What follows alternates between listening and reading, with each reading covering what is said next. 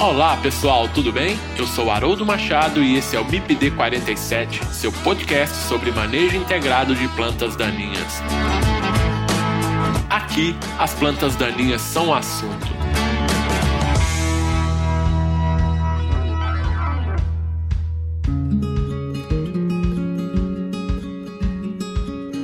Pessoal, quem quiser interagir com o MIPD 47 pode fazer isso através do Instagram MIPD47, nos mandando directs. Vocês podem mandar e-mail para o mipd47podcast@gmail.com. Vocês podem ouvir o MIPD 47 através do site mipd47.com.br. Acessem o site e confira nosso conteúdo mipd47.com.br. E estamos também nos principais agregadores de podcast. Nesse episódio, eu converso com o professor Mauro Rizardi, ele que é engenheiro agrônomo, doutor em agronomia e professor da Universidade de Passo Fundo, Rio Grande do Sul. Nós vamos falar sobre os desafios no manejo de plantas daninhas na cultura do trigo. O trigo é a segunda maior cultura de cereais, depois do arroz e antes do milho ou seja, está presente nos hábitos alimentares de diversas famílias em vários países. O trigo é fonte de energia, proteína, gordura, fibra, cálcio, ferro e ácido fólico. No Brasil, o consumo anual é de aproximadamente 12 milhões de toneladas, dos quais aproximadamente a metade é importada, principalmente da Argentina. O Brasil produz trigo em aproximadamente 2,1 milhões de hectares, segundo dados da Conab na safra de 2020, com uma produtividade de 2.500 quilos por hectare e uma produção total de aproximadamente 5,1 milhões de toneladas. E há uma projeção de aumento para a safra 2021. Atualmente, os maiores estados produtores de trigo no Brasil são Paraná, Rio Grande do Sul e Minas Gerais. Os dois primeiros ocupam aí quase que 90% da produção total de trigo no país. Um dos principais desafios na cultura do trigo é o manejo da mato competição. Entender os sistemas de produção da cultura, os impactos e a melhor forma de manejar as plantas daninhas pode ser decisivo no sucesso da lavoura de trigo. Quer saber mais sobre os impactos das plantas daninhas na cultura do trigo e como realizar o manejo eficiente? Fique com a gente e ouça esse episódio do MIPD 47. Professor Mauro Rizardi, tudo bem com você? Seja muito bem-vindo ao MIPD 47. Valeu, Haroldo, uma satisfação muito grande poder conversar com vocês e, e desde já te parabenizar pela essa iniciativa que tem dado muito certo e, e, espero que tu continue nessa, nessa balada aí que o pessoal está gostando muito. Ah, obrigado, Mauro. Eu que agradeço. Vou te chamar assim, que é mais fácil, chamar pelo primeiro nome, né? E, Mauro, antes da gente iniciar a nossa conversa, né, aqui no MIPD 47, a gente vai falar hoje sobre um tema muito importante, né, que é o manejo de plantas daninhas em uma cultura ah, muito importante para o mundo, né, para a população mundial e, e também, obviamente, para nós brasileiros, que é a cultura do trigo. Só que antes da gente entrar nessa conversa mais específica, eu queria que você se apresentasse para os nossos ouvintes, falar falasse um pouquinho da, da sua atuação né, na área de plantas daninhas, você que também é um produtor de, de conteúdo, né, e, e divulgasse aí os seus canais também para os nossos ouvintes, por favor. Então, Haroldo, a, a, minha trajetória é uma trajetória já longa em termos de, de, de atividade docente, de pesquisa, né, é, eu atuo na, na Universidade de Passo Fundo já como professor há, há 30 anos, já que eu, eu dou aula nas disciplinas de, de plantas daninhas e também de manejo de culturas é, de verão, seja soja, é, é, milho e, e, e feijão. E, e, antigamente, alguns anos atrás, também trabalhava com o manejo da cultura do trigo. É, e durante esses 30 anos aí, a gente desenvolveu muitas atividades né, de formação de, de alunos de graduação, obviamente, né, mas muito também na formação de alunos de pós-graduação, mestrado, doutorado, e aonde a gente acabou seguindo a nossa linha de pesquisa, né, que é na área de manejo de plantas daninhas, é, e, e atuando no manejo diretamente diretamente e também hoje, é, é nos últimos anos, na, na, questão associada à resistência de plantas daninhas aos herbicidas. É, então, nessa essa trajetória, a gente tem inúmeros trabalhos publicados nessa área e que servem né, de, de, de apoio, suporte né, ao desenvolvimento de, dessas informações todas aí divulgadas uh, no âmbito da, da, da ciência. Uh, e mais recentemente, a questão de dois anos atrás aí, uh, por uma, uma questão pessoal, eu resolvi socializar as minhas informações todas. Um dia eu abri o computador e olhei o computador, os arquivos que tinha, pensei, poxa, se eu faltar algum dia, o que, que vai acontecer com esse conteúdo todo? E resolvi criar uma página né, na, na, na internet, né, a e é a gente acabou uh, aumentando também né, para as demais, demais uh, veículos sociais, aí, Instagram, Facebook, né, onde a gente disponibiliza informações relacionadas ao manejo de plantas daninhas de uma forma gratuita. Então, toda semana a gente está colocando dois, três, duas, três informações novas aí para o pessoal e tem dado muito certo. A gente está com um bom número de, de seguidores de, e, e principalmente de retorno nessas informações que a gente tem passado e isso é gratificante. Então, deixo aí para o pessoal né, a, a UpHerb plataforma como sendo uma, uma das possibilidades que, que aquele profissional, aquele estudante de agronomia tem de, de pegar algumas informações relacionadas a plantas daninhas, eh, não só de manejo, mas também identificação de espécies, características. Nós temos um, na, na, página uh, nós temos uma, uma, uma, uma seção que é biblioteca, onde a gente disponibiliza várias publicações de outros pesquisadores, né, que se disponibilizam em passar o material para nós e nós deixamos ele disponível para o pessoal. Então, em linhas gerais, Haroldo, seria isso, né, a nossa atuação aí na área. Legal, Mauro, muito, muito bacana seu trabalho, tá? Te parabenizo também, né, uma experiência acumulada ao longo dos anos, como você é, bem disse, né, é uma experiência muito respeitada, né, muito respeitável. É, eu também eu sigo muito você nas redes sociais, né, eu sou um leitor assíduo aí, um, um frequentador assíduo da UpHerb, né? Sempre com materiais muito atualizados, né? Numa linguagem muito acessível, né? Que, que você consegue aí atingir é, tanto pesquisadores como produtores, técnicos, né? Então, é, eu também faço aí um endosso, né? Para todos que estiverem nos ouvindo, para ir lá dar uma, fazer uma visita na, na página, né, na UpHerb e também seguir você lá no Instagram, porque é, quem fizer isso com certeza vai ganhar muito conteúdo. Então, parabéns também pelo seu trabalho, pela sua dedicação né, na área de, da ciência das plantas daninhas. E, novamente, muito obrigado tá, por, por bater esse papo aqui com a gente. É, em nome do MIPD 47, em nome de todos os nossos ouvintes aqui, eu agradeço novamente. Bom, mas vamos lá, né? Hoje a gente vai falar um pouquinho sobre manejo de plantas daninhas na cultura do trigo, né? O trigo é uma das principais uh, culturas, né, é, aqui no Brasil, tá? E o Brasil, ele é basicamente um importador de trigo, né, Mauro? A gente importa basicamente 50% de todo o trigo aí que a gente consome no Brasil, né?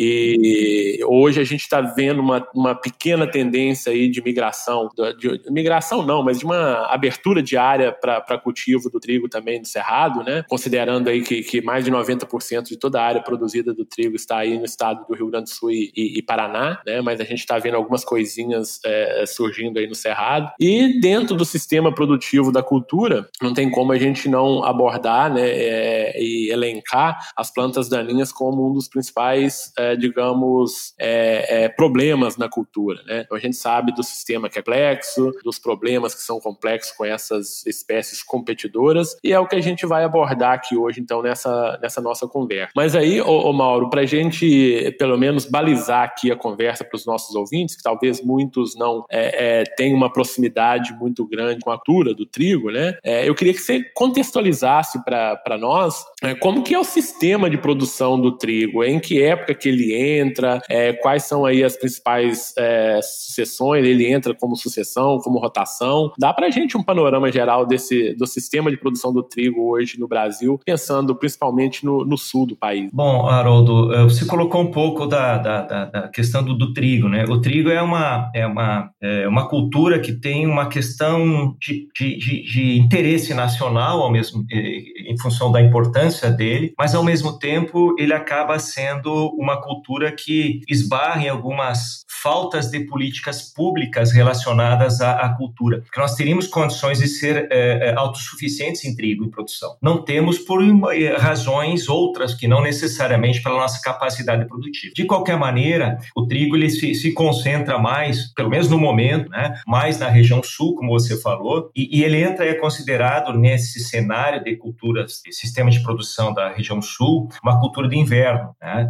E como cultura de inverno, ela tem o período de estabelecimento dela, ele vai variar um pouco de uma região para outra, mas é normalmente dos meses de maio até o meses de, de junho, final de junho, é a semeadura da cultura. Né? E essa cultura ela é retirada ou é colhida, se pegar mais no Rio Grande do Sul, nos meses de outubro, novembro, e se pegar no Paraná, já que também tem regiões do Paraná que são produtoras, tradicionais produtoras de trigo, essa colheita ela já é final de setembro, outubro. Então ele pega esse período é, é, de inverno, né, que para nós, o nosso período de inverno no sul do Brasil é caracterizado por bastante chuva, né, diferentemente das condições de inverno da região sudeste e centro-oeste. Então o, o, o trigo ele entra dentro desse, desse contexto aí. E é uma cultura extremamente importante para o sul e tem toda uma relação de, de desenvolvimento da agricultura. Uh, anos atrás, 40 anos atrás, 50 anos atrás, aí era a cultura principal que nós tínhamos, aquela que dava renda ao produtor. Uh, com o advento da, da, da, cultura da soja, a cultura da soja foi crescendo e gradativamente a proporção de área cultivada de trigo em relação à soja ela foi diminuindo. Uh, e, e, e, nós tínhamos antigamente que era o, o chamado binômio trigo-soja, hoje nós passamos a ser soja-trigo. A soja acabou superando numa outra época, mas que vai acabar impactando também nessa área toda cultivada de trigo. Uma outra questão que acabou eh, também limitando um pouco a área de trigo foi a ocorrência de doenças. Lá nos anos 70, final dos anos 70, início dos anos 80, começou a ocorrer algumas doenças associadas à raiz da cultura, né, do, do, do, trigo, conhecido naquela época como mal do pé, e que foi necessário se fazer uma mudança no plantio de trigo, aonde não se podia e não se recomenda até hoje a, a semeadura do trigo é, é, é, um ano sobre o outro, ou seja, tem que se dar um intervalo de dois anos entre, entre cultivos aí para você ter uma, uma, uma diminuição na ocorrência dessa doença. Então, um pouco do contexto da cultura seria esse. Perfeito, legal, né, Mauro? Porque o trigo ele chegou no Brasil aí quase praticamente junto com os portugueses, né, lá em 1530, né, e, e em São Paulo, né, na, na, em São Vicente, que hoje é o estado de São Paulo, né? E só que ele não se adaptou muito bem às condições climáticas da, daquela região, né? E depois ele migrou para o sul e aí no sul ele se estabeleceu como uma importante cultura, né? É, e tem um detalhe, como bem dito até hoje. As cooperativas, que é o, muito o modelo que existe até hoje no sul do Brasil, elas eram todas cooperativas tritícolas, né? Que foram montadas a partir do trigo e hoje já mudou totalmente, né? Já inclusive a, a razão social delas acabou mudando. Ô, ô, Mauro, em relação à sucessão, vamos chamar aqui de sucessão ou rotação, né? É,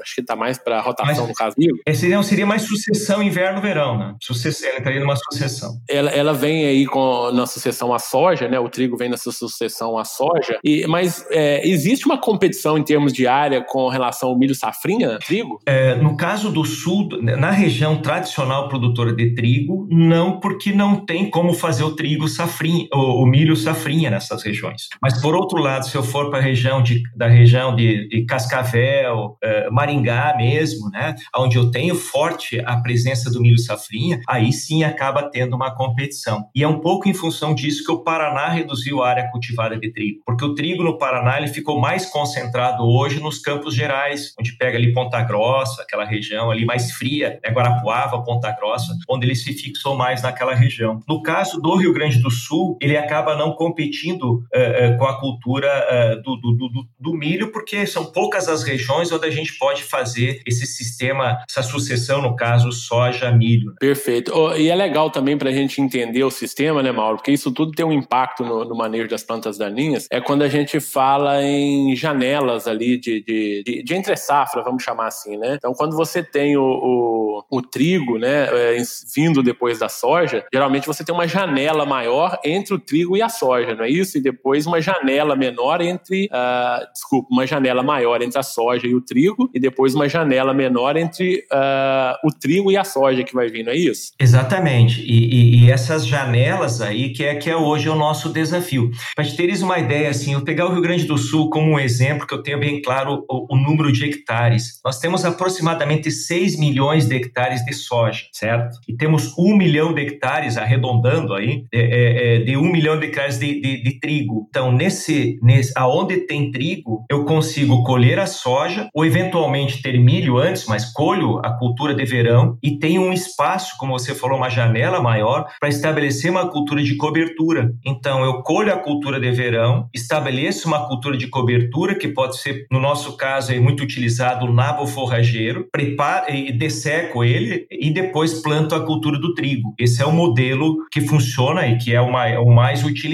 na região. Então, essas janelas aí, elas são importantes a gente preencher. Então, no caso de trigo, eu posso trabalhar com é, essa, essa crucífera. Né? Depois, no, no, no, no, intervalo entre a colheita da so, da, do trigo e o plantio da soja, praticamente eu não tenho janela. É um pouco como o pessoal do centro-oeste, do sudeste faz com o milho, né? com a soja milho. Então, eu, eu acabo tirando, às vezes, a, a colhedora e logo venho com a semeadora atrás. Então, aí é mais difícil, no caso de plantas daninhas, manejar nesse momento. Mas, com certeza, antes da cultura do trigo, é uma oportunidade muito grande que a gente tem de trabalhar com essas coberturas. Só para o pessoal ter uma ideia também do, eh, eh, do, do, restante dos outros 5 milhões de hectares, são trabalhados outras culturas de cobertura, de pastagem, outros sistemas, que não é o caso aqui da gente detalhar para você. Perfeito, Mauro. Então, essa, essa, eh, essa visão do, do sistema de produção ela é importante, né, para ter essa noção de, de, de qual o melhor momento fazer ali o manejo das plantas daninhas, né? Qual é a melhor janela ali, que você bem disse, né? Antes da implantação da lavoura é onde a gente tem uma janela mais favorável a gente aplicar os diferentes métodos de controle de plantas daninhas, é, diferentes herbicidas, né? Então, entender essa janela ela é fundamental. Mas, uh, e aí eu já te faço uma outra pergunta, Mauro. Com o aumento do cultivo uh, do trigo né, no cerrado, aí a gente vai falar só um pouquinho do cerrado, né? É, o que, que essa cultura ela pode esperar lá em relação a plantas daninhas? Então, eu, eu acho que lá nós vamos ter alguma, alguns desafios, algumas espécies que ocorrem exatamente naquela região, mas vamos pegar assim de duas espécies, uma que já está disseminada e outra que está num crescimento bastante acentuado, né, que é o amargoso e a buva. Eu acho que o trigo ele vai entrar justamente dentro desse cenário, porque se a gente pegar no sul, nós temos buva emergindo junto com trigo, sem dúvida nenhuma, mas o trigo é um grande aliado para suprimir o desenvolvimento de buva, já que a buva emerge mais tarde dentro da cultura, e se a cultura estiver fechada, vai ter uma menor emergência. Se eu tiver numa condição de centro-oeste, vou imaginar assim, ele vai, vai, vai, vai pegar um período onde nós vamos ter fluxo de emergência de buva e, acima de tudo, de amargoso. Então, nós vamos ter um cenário uh, uh, importante de, de manejo dessa, dessas plantas daninhas dentro da cultura do trigo. Então, eu vejo assim, com essas duas espécies que vão se sobrepor uh, nessas regiões, diferentemente da região sul, sul que eu digo, sul mais frio, que são outras espécies. Então eu vejo assim, o amargoso um desafio grande, né? E, e, e pode ser uma solução, inclusive, dentro de algumas alternativas que a gente tem dentro do trigo para amargoso. Perfeito,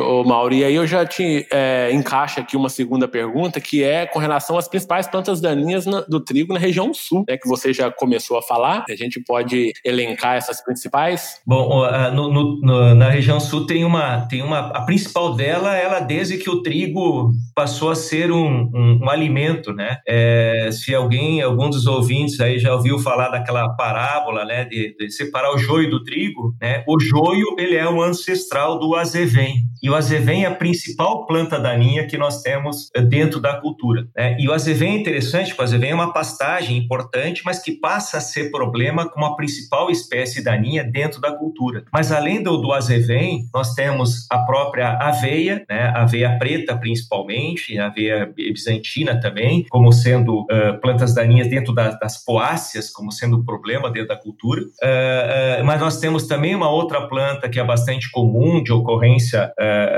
generalizada na região e com casos de resistência já, que é o, o ráfanos, o nabo, issa, rabanete, também é uma planta de, de se adapta bem a essas condições de, de, de, frio e que é uma das principais plantas daninhas dentro da cultura. Então, as duas principais é o azevém e o nabo. Tem outras espécies que também são problema, mas em menor proporção. Falei da aveia, né? tem a cevadilha, que é, o, é uma, espé uma outra gramínea que também, em algumas regiões das missões da, do Rio Grande do Sul, uma região que é uma região que está com problema com essa espécie. Nós temos também uma, uma chamada cipó de viado de inverno, uma poligonácea, que também é, passa a ser problema dentro mas assim, a diversidade de espécies daninhas, ela é menor em trigo do que se a gente comparar com cultura de verão. Mas tem os seus problemas, e, e que são problemas assim de difíceis equacionamento, como o caso do azevém. É, o azevém, ele, é, o joio, né, já está lá na Bíblia, né, no Evangelho de Mateus, né? Exatamente. Não arrancais o joio, porque senão arrancais o trigo.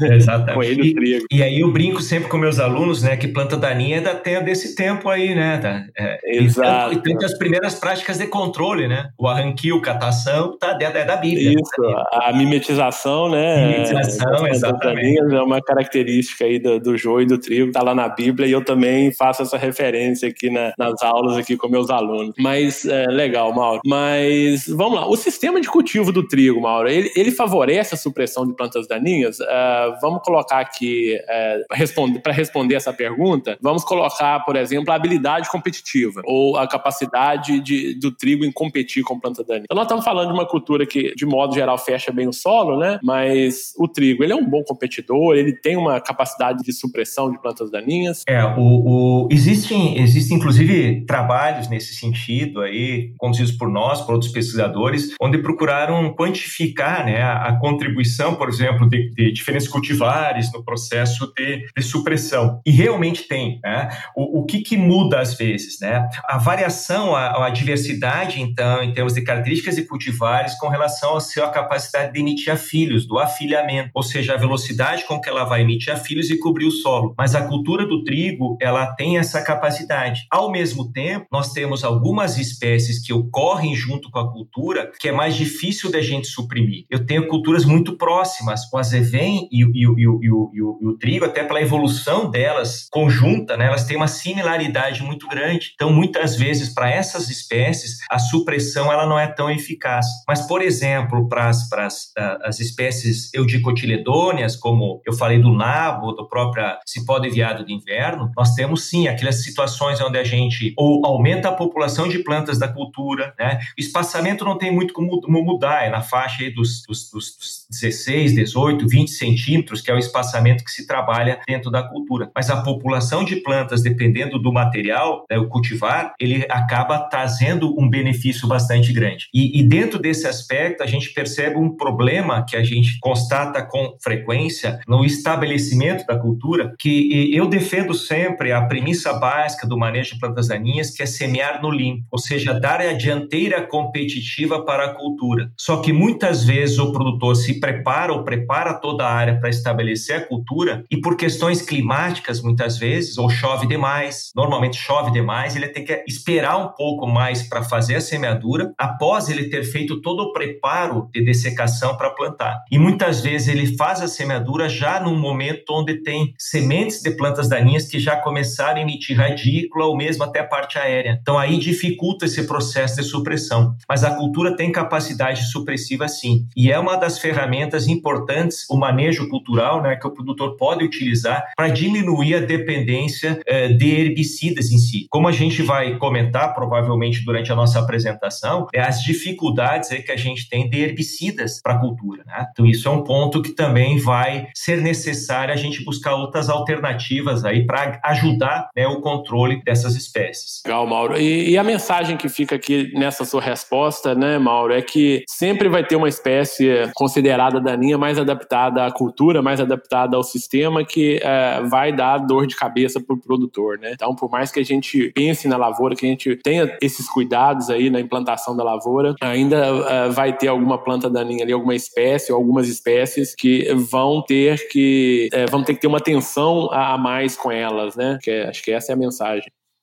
Ô, ô, Mauro, e qual que é o período crítico aí de prevenção de interferência das plantas daninhas na cultura? Ou, ou seja, é, em qual fase do ciclo da cultura que ela é mais sensível aí à, à presença das plantas daninhas, pensando do ponto de vista de competição? Bom, uh, acho que a, a, resposta ela tem que ser, ser trabalhada no seguinte sentido, de, de, os ouvintes entenderem qual é, quando a planta da, do trigo uh, define os seus componentes do rendimento. Então vamos colocar assim, o, o, como uma gramínea, ela tem uma sequência da emissão das, das folhas iniciais, depois ela entra por uma fase de afilhamento ou perfilhamento, e logo quando ela começa no final do perfilhamento, ela começa o início do elongamento. E é nesse elongamento que se dá a diferenciação dos primórdios florais. Então é este período que eu devo manter livre da presença de plantas daninhas. É, e, e, é justamente nesse período, inclusive, que os herbicidas podem ser utilizados em função da própria seletividade deles à cultura. Então eu diria assim, é, é do, do, do, do início do perfilhamento até o final do perfilhamento, o grande período crítico para a cultura. Né? Embora em algumas situações e materiais que demorem mais para perfilhar, né, eu tenho que começar a fazer esse controle já nas primeiras duas, quatro folhas da planta. Mas vai até o início do, do elongamento em si. Oh, então, é, conhecer a cultura, né? Não tem como a gente fazer um, um bom programa de manejo de plantas daninhas em, em, determinada cultura se a gente não conhece esse ciclo de desenvolvimento dela, né? As diferentes fases de, de desenvolvimento, tanto a fase vegetativa quanto a fase reprodutiva, né? Esse, esse conhecimento ele, ele é importante para qualquer cultura, né? Seja milho, soja,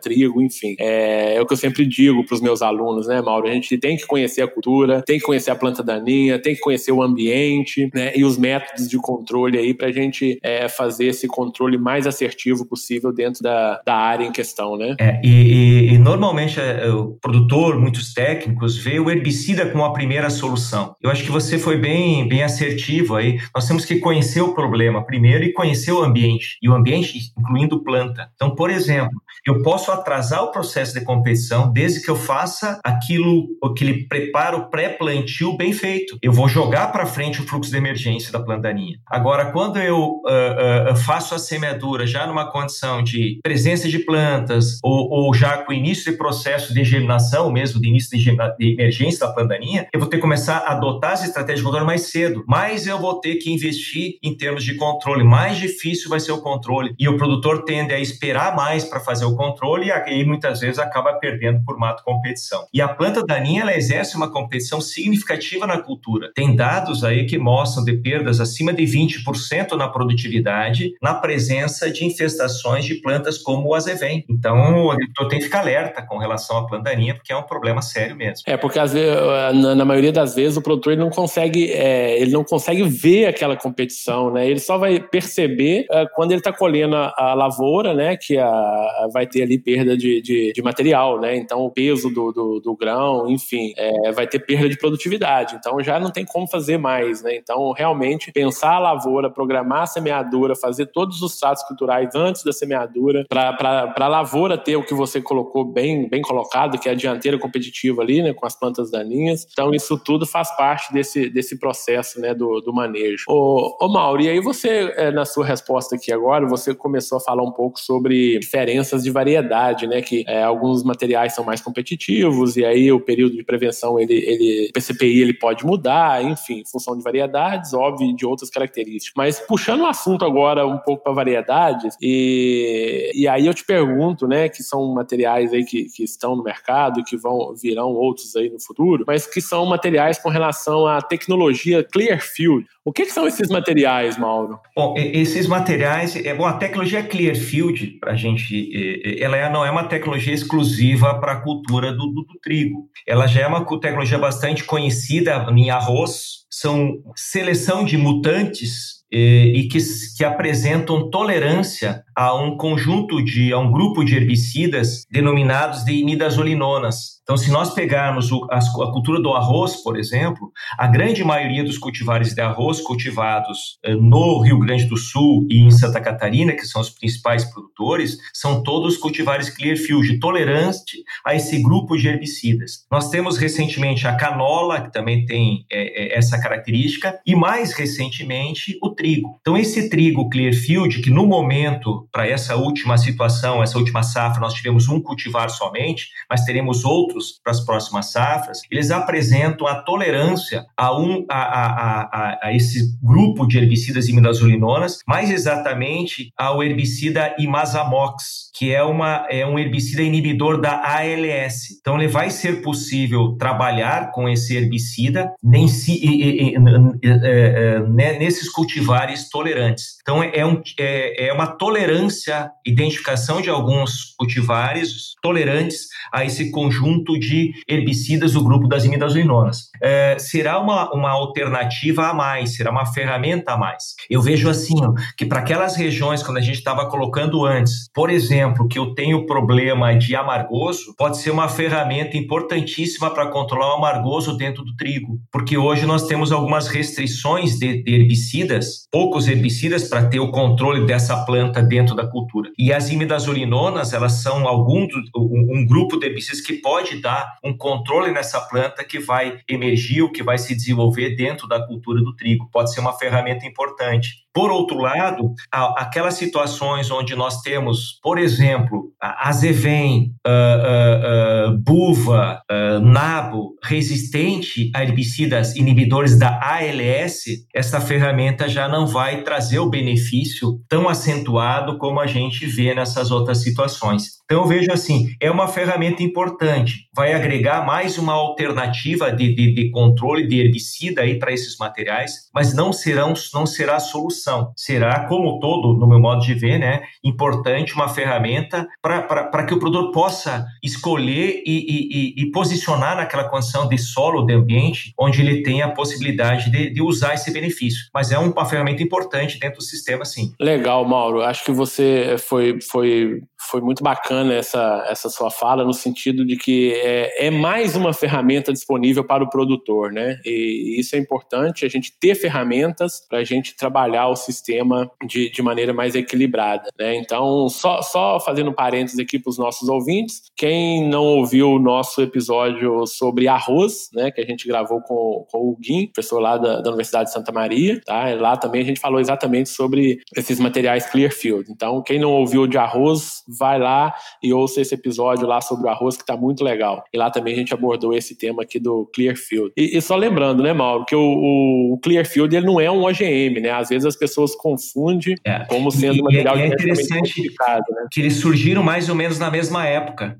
É, e, e, tinha, ah, enquanto o OGM era aquela discussão toda, né, liberava ou não liberava, o, o, o, o, sistema Clearfield cresceu e foi o grande responsável pela evolução da, da produtividade do, do, do, da cultura do arroz. Então, se tem esse episódio do Lean, é, vale a pena ver, observar mesmo o ganho que se teve com essa tecnologia dentro da cultura do, do arroz. Perfeito. Lá a gente falou um pouquinho mais sobre essa tecnologia porque ela é mais robusta né, na cultura do arroz, né? Então a gente falou um pouco mais, mas vale a pena realmente a gente chamar atenção aqui também no trigo, porque como você bem disse, é uma ferramenta, né, que a mais que o produtor vai ter e em se usando a ferramenta adequadamente, imagino que novos materiais, novas variedades vão vir aí no futuro para auxiliar também no manejo.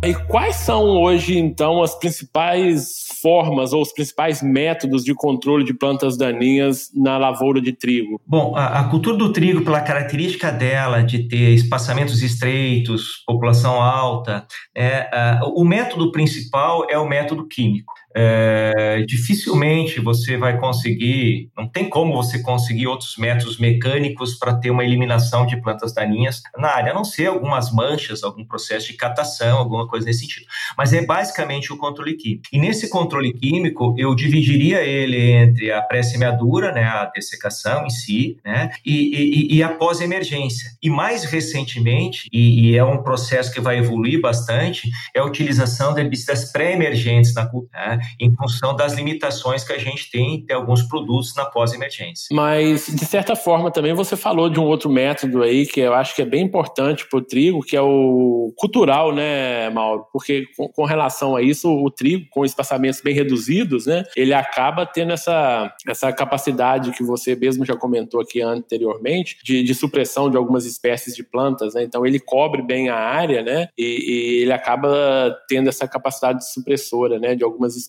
de plantas daninhas. É, mas eu diria assim, é uma capacidade natural do trigo, mas dificilmente ou raramente o produtor busca mudar isso em função da planta daninha. Ele ajusta a sua população, o seu cultivar para o potencial de rendimento. E às vezes a gente passa a ter um ganho em controle de plantas daninhas com esse ajuste que ele faz. Mas é algo indireto, né, Mal? É algo que o produtor faz no intuito do manejo das plantas daninhas. Você falou dos ALS, né, dos herbicidas inibidores ALS, que aí se enquadra em Mazamox, que é um herbicida então utilizado nessa tecnologia Clearfield. Mas a gente tem aí outros mecanismos de ação de herbicidas de outros mecanismos de ação também importantes dentro dessa cultura, né? E um deles é a, são os hormonais ou os herbicidas mimetizadores de auxinas ou as auxinas sintéticas. Fala para mim qual que é a importância desse grupo de herbicidas dentro, é, pa, para a cultura do trigo. É, é, quando o trigo começou a ser cultivado, né, e, e, e primeiro os primeiros herbicidas que foram utilizados naquele momento foram os, os herbicidas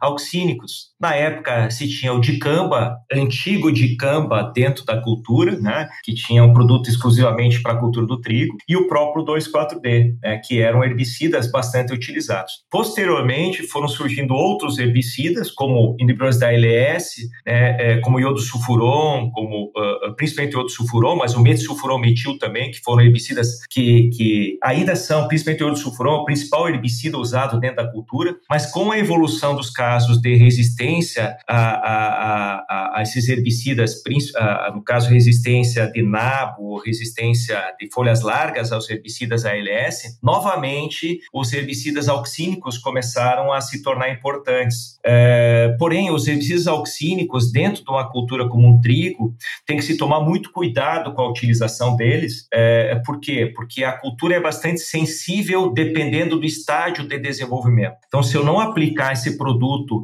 na fase ideal, né, eu vou ter problemas de fitotoxicidade intensa na cultura. Então, eles, ao mesmo tempo que eles vão me agregar no controle dessas plantas resistentes, essas folhas largas ou dicotiledonas resistentes aos inibidores da ALS, ao mesmo tempo eu tenho que tomar cuidado com relação ao momento de aplicação deles. Então, há uma, uma indicação bem clara na utilização deles, é, principalmente do 2,4-D, na fase de perfilhamento pleno da cultura, nem antes do perfilhamento e nem no início do elongamento, porque em qualquer uma dessas duas situações, a fitotoxicidade vai ser grande na cultura. E muitas vezes, se eu aplicar fora desses estádios, eu talvez num primeiro momento não perceba esta fito, mas quando a cultura estiver na fase de emissão da espiga, essa espiga vai ficar presa na folha bandeira ou na última folha que, que e, e, não vai conseguir a, a, eh, ser liberada. E ser liberada vai ficar toda retorcida, típico do sintoma desses produtos. Mas são produtos que nos últimos anos eles voltaram a ser utilizados em função dos problemas relacionados a essas plantas que eu falei e também casos de buva, no caso do Rio Grande do Sul, né, que são tem populações ainda não resistentes ao 2,4-D que podem ser, é, é, ser utilizado no caso aí como uma ferramenta de controle. Ô, ô Mauro, e você então abordou três pontos principais, ou vamos chamar de três momentos aí de utilização de herbicidas na cultura. O primeiro é a dessecação, então é o preparo da área para a implantação da lavoura, né? E aí a gente comentou no início desse episódio que a gente está falando ali é, é, o momento em que se tem uma janela maior para poder fazer o manejo das plantas daninhas. E vem aí na sequência o uso de pré-emergentes. Esse pré-emergente talvez ele possa vir junto com a dessecação ou ele possa vir vir também ali eh, na semeadura né, da, da, cultura. E depois uh, o controle em pós-emergência, aquele controle dentro da cultura. Né? Fala pra gente um pouco aí desses detalhes, dessas três modalidades de uso do herbicida. Bom, uh, vamos começar então pela, pela, pela dessecação em si. Uh, nós temos aí um, um, e aí vem dentro do que eu defendo sempre é, é, e que muitos produtores acabam não fazendo exatamente como, no meu modo de ver, seria o correto. eu, eu devo pensar no manejo de plantas daninhas no trigo, não só no trigo, como a gente colocou bem no início, pensar no sistema. Então, se eu venho de uma cultura da soja, eu venho de uma cultura do milho, milho verão, no caso, eu tenho que observar a área que eu tenho, que sobrou de plantas, eliminar aquelas plantas que sobraram das culturas anteriores estabelecer a cobertura, no caso, se for um nabo forrageiro, ok. Então, vou eliminar o primeiro ponto, é uma primeira dessecação que eu faço. E me dá a possibilidade, nesse momento, de trabalhar com herbicidas não seletivos para dentro da cultura, herbicidas de ação total, diversos que você pode trabalhar aí dentro dessa condição. Estabelecendo uma cultura de cobertura, que é um primeiro cenário, eu consigo depois, muitas vezes, até fazer a semeadura do trigo é, logo depois da dessecação, com a cobertura ainda verde. Por exemplo, se for nabo, eu posso aplicar um herbicida no nabo e logo em seguida plantar com a planta verde. Isso vai fazer o quê? Vai aumentar o período de viabilidade ou de durabilidade, melhor dizendo, dessa palha no solo sem ela decompor, vai proteger mais tempo. É uma possibilidade e muitos fazem esse manejo. Só que é fundamental para isso eliminar o primeiro, aquelas primeiras plantas que sobraram da cultura de verão. Porque se eu tiver a cobertura, ela vai cobrir o solo e não vai ter fluxo de plantas daninhas na área. Caso tenha azevém, eu posso controlar o azevém dentro do nabo tranquilamente. Já aquele produtor onde não usa uma cobertura específica para o trigo, ele vai ter que muitas vezes fazer a dessecação sequencial. O que, que é isso? Né? Principalmente é, trabalhando com herbicidas é, diferentes, pensando se tiver azevém antes do trigo, planta daninha, azevém mesmo, em alta infestação, o azevém tem um potencial alelopático sobre o trigo. Então ele vai ter que dessecar este azevém uns 30, 40 dias antes de plantar o trigo. Então, é, é uma primeira dessecação. E a segunda será na pré-semeadura da cultura. Nesta, nesses casos, a, a utilização do pré-emergente pode ser utilizada junto com a segunda dessecação. No caso das aplicações de pré-emergência, nós durante muito tempo, e não temos tradição muito forte ainda de trabalhar com o pré-emergente, mas é uma necessidade hoje, como eu, em função da dificuldade do controle dos pós-emergentes. Então, por exemplo, nós temos aí S-metolacloro como herbicida que pode ser utilizado, respeitando doses, é, é, mas ele pode ser trabalhado numa condição de pré-semeadura. Nós temos a própria trifuralina, que é um produto antigo, mas que também pode ser trabalhado respeitando doses. O fluomelxazin vai me dar uma boa supressão sobre o azevém, em doses limitadas também, não mais que 100 gramas, para não afetar o trigo. E mais recentemente, né, é, para a próxima safra, na verdade, vai estar disponível o piroxasulfono, que é um herbicida pré-emergente é, é, de um mecanismo diferente daqueles que nós usamos na pós-emergência da cultura, que é o mesmo mecanismo do S-metolacloro. E isso dá um ganho, né? Uma ferramenta a mais que dá um ganho em termos de opções né, de, de uso de herbicidas. Sem dúvida. E para a Zevem vai ser fundamental, Haroldo, pelo seguinte: é, por mais que eu tenha um controle de 80%, 85%, 90% de controle seja desse Azevém, ele vai me atrasar o fluxo de emergência. E hoje, em pós-emergência, já entrando na pós-emergência, em cima desse Azevém resistente a herbicidas ALS, eu só tenho um herbicida FOP né, para trabalhar, ou seja, um ACCase, somente um para trabalhar, que é o único que tem registro para cultura. Mas esse herbicida para controlar a Azevém, ele tem que ser aplicado a Azevém em fase inicial de desenvolvimento. Então, o pré-emergente ele vai atrasar o fluxo e vai me entregar uma planta menor para eu utilizar posteriormente o herbicida inibidor da CCase. Você está falando aí no caso é o Clodinafop, né? Clodinafop, é exatamente, que é o único que tem registro, né? Nós já tivemos um outro herbicida que não está mais no mercado, então ficou somente ele. Ô, Mal, deixa eu só fazer uma outra perguntinha aqui antes de você é, continuar esse raciocínio dos pós-emergentes. Na pré-emergência, o pedimentalin ele ainda é utilizado? Então, o pedimentalin, ele, sim, ele, ele tem registro, mas ele nunca chegou a ser utilizado em, em, em grande escala pelo seguinte, ele, ele é um produto que tem seletividade por posicionamento. O que, que é isso? Né, é o local de absorção da planta daninha, que é mais na superfície. E no caso do trigo, é mais em profundidade. Só que aí eu tenho algumas situações de semeadura irregular, afetava muito o estande da planta ou a população de plantas do trigo. Então, ele nunca foi um produto muito utilizado para cultura. É um produto que tem um risco maior, né, Mauro? Então, em função do tipo de solo, então ele pode se movimentar no perfil e pode realmente causar um dano à cultura, né? Exato. Perfeito. E, então, vamos continuar com os pós, Mauro. Você estava falando aí da, do manejo em pós-emergência, né? Dentro dos pós-emergentes, nós temos herbicidas é, é, é, que são é, os mais utilizados, né? Eu, coloquei do iodo sulfuron, é, nós temos outros herbicidas também, mas vou pegar o iodo sulfuron que controla tanto a, as monocotiledones quanto dicotiledones. Só que em função de, de uso frequente, ele acabou selecionando né, essas espécies que eu falei, o próprio populações de azevém, populações de nabo, aonde ele passa a ter uma dificuldade de, de, de, de atuar. Mas mesmo assim, eles ainda continuam sendo os principais ferramentas, o metsulfuron e, e, e, o iodo sulfuron principalmente. Outros, outros herbicidas de pós-emergência que também têm registro para cultura, é, é, além dos auxínicos que a gente já colocou é, anteriormente, né? É, nós temos os herbicidas é, à base de o, o bentazon, por exemplo. O bentazon inibidor do fosfema 2, que tem registro para cultura, mas que ajudaria no controle da espécie de folhas largas. Mas é um produto que também é técnico, depende do estágio da planta, daninha, plantas bem pequenas, mas é uma ferramenta que às vezes pode ser lançada na mão. Nós também vamos ter no mercado, logo, logo, ah, provavelmente a, a, indicação, aí, o registro do herbicida saflofenacil sobre a cultura do trigo, né?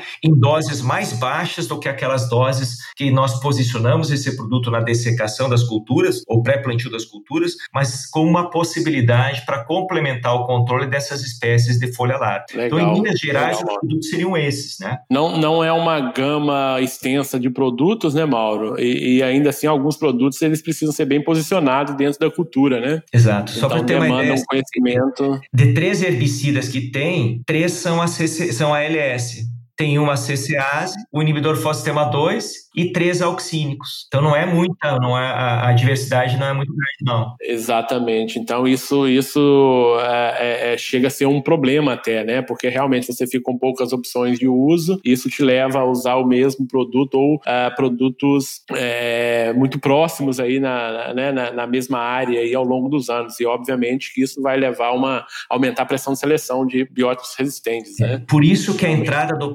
pré-emergentes ela vai dar um ganho muito grande no sistema. Né? Eu vejo assim, a, a entrada desses, desses pré-emergentes, eles vão dar uma vida mais longa para os pós-emergentes também dentro da cultura. Ô, ô, Mauro, e uma outra pergunta, a gente está falando até de pré-emergentes aí, né, que são os principais aí que é, com potencial de residual mais longo no solo, é, herbicidas utilizados em culturas antecessoras, vamos colocar no caso aí a soja, chega a ser problema, é, tem problema de residual no solo desses herbicidas para a cultura do trigo? Como que é essa situação aí de, de carry se nós, se nós pensarmos no sul do Brasil, não, não tem havido problema. Um pouco porque também nós temos um ciclo mais longo do, do da própria cultura da, da, soja, né? A soja aqui é 120, 130 dias, então é mais longo. É, é, é, e, e, também nós temos um período é, de, de, chuva que também começa a partir aí de final de março, abril, né? Antes do próprio plantio da cultura. Então isso acaba acelerando o processo de, de, de, de degradação do produto. E a é, própria então, janela janela também, normal. Exato, uma janela, janela mais é maior. Né? Então, nós não temos tantos problemas, não. O que existe em muitas situações é, é, é, é, se eu quiser usar um produto que tenha um residual mais longo na pós-colheita da cultura da soja ou do milho para ajudar na diminuição do fluxo de emergência, aí sim eu tenho que ajustar um pouco isso. Mas fora dessas condições, não, não, não, não, não tem grandes problemas, não. Perfeito. Ô, Mauro, não tem como a gente falar sobre manejo de plantas daninhas em cultura se a gente não entrar no, no tema, né? de resistência. Hoje, é, pensando em resistência de plantas daninhas a herbicidas, né, qual que é o impacto uh, no sistema de produção de trigo, né, no impacto dessa, dessa resistência aí, uh, na, no sistema produtivo do trigo? Bom, é, é, o, primeiro impacto que a gente se, sentiu e sente ainda é a questão do azevém, né? Então, hoje nós temos populações de azevém resistentes a, a IPSPS, no caso o glifosato, a ALS e a CCase só que ainda com resistência aos DIN, ao cletodin e a outros, né? Que são usados na dessecação pré-plantio. Então, nesses casos, eles não vão ter possibilidade de controlar esse azevém. Mas veja que nós já estamos com um, uma CCase aí. É, então, é, é, é, não é de, de, de, a gente também não evoluir para uma resistência a um FOP, não somente ao DIN. Então, esse primeiro impacto aí a gente tem. Então, é, é esse, esta, é, essa evolução, esse número de casos de resistência do azevém, ele impacta em muito no manejo, né? e restringe aquelas poucas ferramentas químicas que a gente já colocou dentro da nossa conversa aqui. Né? Mas nós temos um outro impacto da resistência que também está associada à, à buva. Por quê? Porque o trigo ele é uma ferramenta dentro de um sistema de culturas, uma ferramenta importantíssima para manejo de buva. Porque o fluxo de emergência de buva no sul do Brasil começa em março e vai crescendo esse fluxo de emergência até é, é, é, agosto, setembro, alguma coisa, e começa a diminuir. Então, se eu tenho o trigo estabelecido a partir do mês de final de junho, aquele novo fluxo de emergência de buva vai ser suprimido pela própria cultura. Porém, que, e pelos primeiros controles que eu vou fazer dentro da própria cultura. Porém, se ela é resistente aos herbicidas indutores da ALS, eu já perco algumas ferramentas dentro do processo. E, e, e, se a gente pegar o histórico da resistência de buva aos ALS, ela se deu principalmente pelo uso excessivo e doses altas do metsulfurometil, tanto antes de plantar o trigo quanto dentro do trigo. Então aí nós acabamos uh, uh, tendo uma dificuldade hoje de fazer o controle de buva dentro do trigo em função dessa resistência uh, aos ALS. E aí que eu volto àquela questão do 2,4-D, ou dos galcínicos que entram na cultura do trigo em função dessas plantas de buva que estão sobrando pela, pela, é, é, que tem um histórico já de resistência aos ALS. Então veja assim, ela tem um impacto direto à resistência dentro da cultura e o indireto, que é o caso da buva, que vai impactar depois na cultura da soja. E é importante chamar a atenção do seguinte: nesses casos da buva não controlada no trigo, eu passo a ter uma dificuldade muito grande de controle na, na soja, na porque soja. a janela transfere... antes não tem, né? Perfeito. Você transfere o problema para a próxima cultura, né, né, Mauro? E dentro da cultura da soja, nós sabemos que não podemos controlar hoje, pelo menos não tem alternativa de controle de buva, né? Então, Perfeito. muito. É, e, e, a resistência realmente ela impacta, né? Principalmente quando a gente pega essas culturas, como é o caso do trigo, onde as opções de, de herbicida são poucas, né? E realmente é, tem um impacto muito grande, né? É, por outro lado, assim, ó, eu acho que a, a, a, a, resistência em si, ela também fez a própria pesquisa é, tentar buscar alternativas dentro do processo. E, e, eu vou falar um pouquinho do Azevém. A gente tem algumas pesquisas que mostram que se eu fizer um manejo desse sistema de culturas, eu posso diminuir a ocorrência da Azevém. Só para você ter uma ideia, aquilo que você colocou lá bem no início, da gente conhecer o problema, conhecer a planta. Por exemplo, o Azevém, a viabilidade da semente do Azevém no solo é de cerca de dois anos, três anos. Nós fizemos um trabalho que mostrou que no final de dois anos, a, a semente perde mais de 92% da sua viabilidade. O que, que, eu quero dizer com isso? Que se eu montar um sistema de culturas onde eu não deixo o azevém sementar na área, eu vou poder diminuir a população dele no sistema. E aí não importa se é resistente ou suscetível, eu vou diminuir. E nesse aspecto, a entrada do milho dentro, eh, como, como cultura, ao invés de trabalhar soja no verão, trabalhar com milho, é uma ferramenta importantíssima dentro de um modelo de sistemas de culturas. Então, Perfeito. é uma possibilidade Porque... que a gente tem difundido aqui. Porque, na verdade, aí com o milho você ganha ferramentas, né? Exato. Que, que Tem a trazina, por exemplo, as triazinas geral, que vai me dar, além de outros produtos de, de carotenoides que vão ser importantes aí no manejo. Exato, perfeito. Ô, ô Mauri, uma, vamos aqui para uma última pergunta, né? A gente já está aqui com, com a hora adiantada, né? Passa muito rápido essa conversa, muito boa. Uh, quais são hoje os principais desafios aí que você vislumbra, né? Quando se fala em manejo de plantas daninhas? Na cultura do trigo? O que, que tem o que, que o horizonte aí aguarda né, para a cultura? É, eu acho que um pouco dentro daquilo que a gente falou, né, essas dificuldades dessas espécies aí que vão tender a, a, se tornar mais problemas aí em função do número, número de casos de resistência ou de populações resistentes. Mas é, um desafio que eu vejo assim é a gente é, é, passar para o produtor a mensagem, primeiro da mato competição, que ela vai impactar em produtividade, que é um desafio constante na área de plantas daninhas. E o segundo desafio que eu vejo é de a gente é, é, conseguir é, também trabalhar mais o pré-emergente dentro do processo. Porque o agricultor se acostumou muito a usar o, herbicida e ver a planta morrer. E, e trabalhar novamente com pré-emergente, onde ele está aplicando em algo que ele não está vendo, ele muitas vezes é muito cético em relação a isso.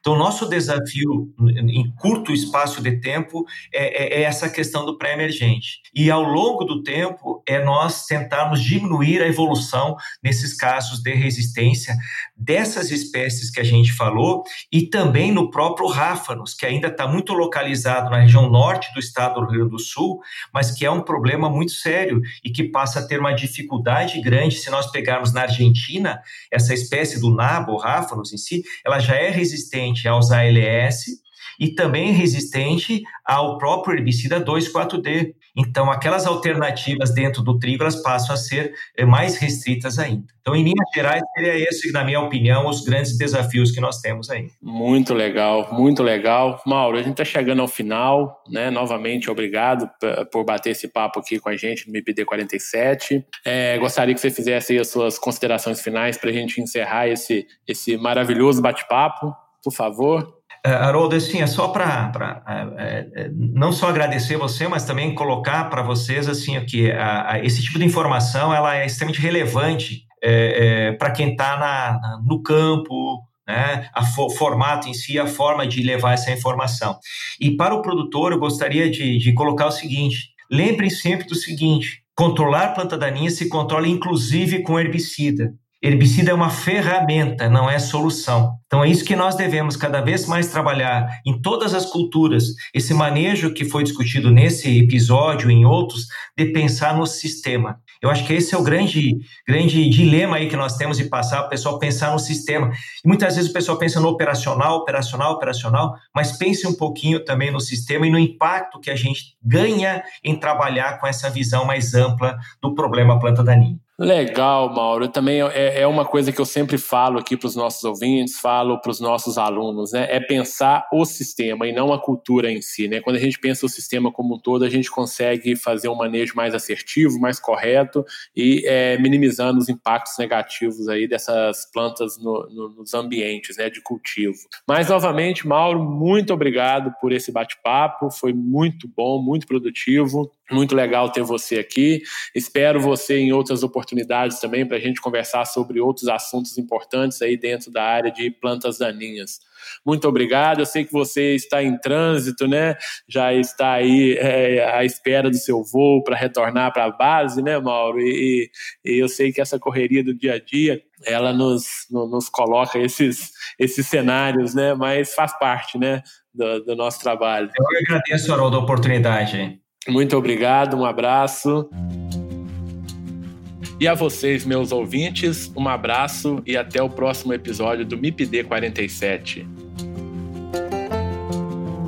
Lembrando que quem quiser interagir com o MIPD 47 pode mandar e-mail para o mipd47podcast@gmail.com e também pode interagir através do Instagram MIPD47. Acessem o site e confira todos os nossos episódios mipd47.com.br. Este podcast foi editado por Felipe Mux